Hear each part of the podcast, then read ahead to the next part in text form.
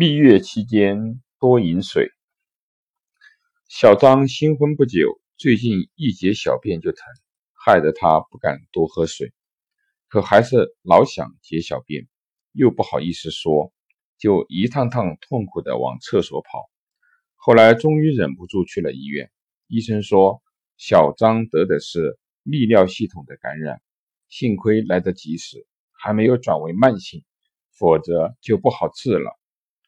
无独有偶，十四天的蜜月一过，冯小姐就不舒服了，腰疼，厕所上的是越来越多，小便却越来越少。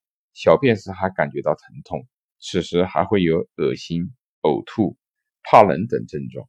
刚开始，冯小姐以为是操办婚事过度的劳累，继而以为蜜月旅游感染了病菌而感冒。到医院后，医生诊断冯小姐所表现的症状，恰恰是尿道炎的症状。如不及时治疗，可能会上行演变成泌尿系统的感染和其他的炎症。两位女士都在新婚蜜月期间出现这种泌尿系统感染。新婚蜜月是人生最甜蜜、最幸福的时候，然而，有的新娘在这美好的时光里面。却会出现上述事例的麻烦，一般表现为尿频、尿急和尿痛，有时还会伴有发热、腰部的疼痛等症状。因为这些病常常发生在蜜月期，所以被称为蜜月病。实际上，这是一种急性尿路感染。泌尿系统的感染，也就是我们常说的尿路的感染。在临床上，患泌尿系统患者的都女性多于男性，男女的比例约为一比十。因为女性尿道较男性短而宽，尿道周围、阴道里都有细菌存在，导致女性的尿道口常被污染，所以女性更易患此病。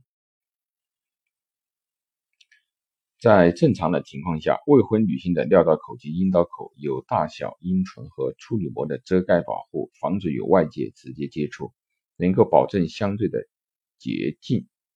且尿道黏膜健全，它具有相当大的抗菌能力，细菌不能够轻易的侵入。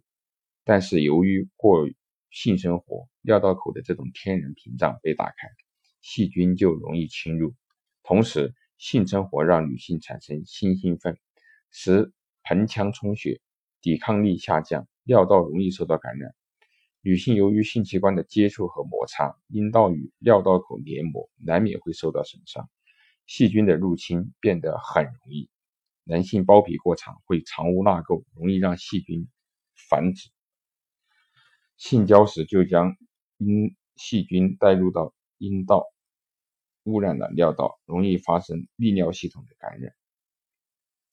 妇女泌道感染，如膀胱炎、尿道炎的发生率与性生活有明显的关系。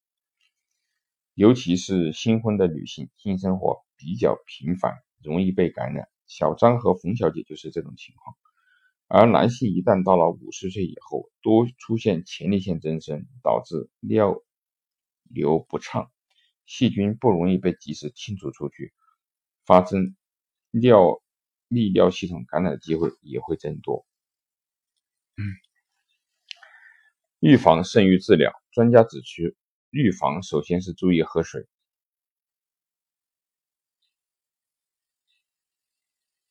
蜜月期间，新娘多喝水能够预防尿路感染。如果新娘在蜜月期间能够多饮水，尿量就会增大，排尿时会压力也会增大。较大的尿流和排尿压力可以冲洗尿道中的细菌，起到冲刷、清洗尿路的作用。多饮水还会冲淡体内的毒素，减轻阴道及尿道口充血，能够防止和减少尿道感染的发生。夏季每日应该至少喝八杯水，每日的尿量应该达到两到三升，相当于小便五次以上，每次尿量较多。有尿意也不要忍，及时的排尿才能够对尿泌尿系统不至于产生挤压作用。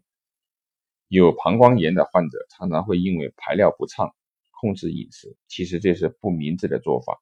此类患者要比平常喝更多的水，使尿量增多，增加清洗流通的作用。水有利尿的功能，可以使输卵管、膀胱流畅，防止结石发生和细菌的感染。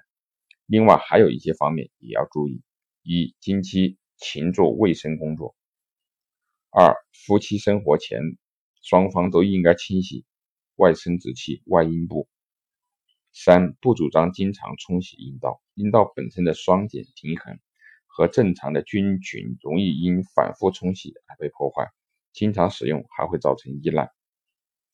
四、夫妻双方生活后，女性要排尿一次，起到冲洗作用，同时。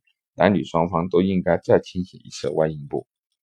五、尽量不吃辣、煎炸的刺激性食品，这些刺激性食品容易引起泌尿系统的炎症的复发。多喝水，注意卫生饮食等细节，就能够有效的防止蜜月病的发生，让蜜月期间的健康更甜蜜。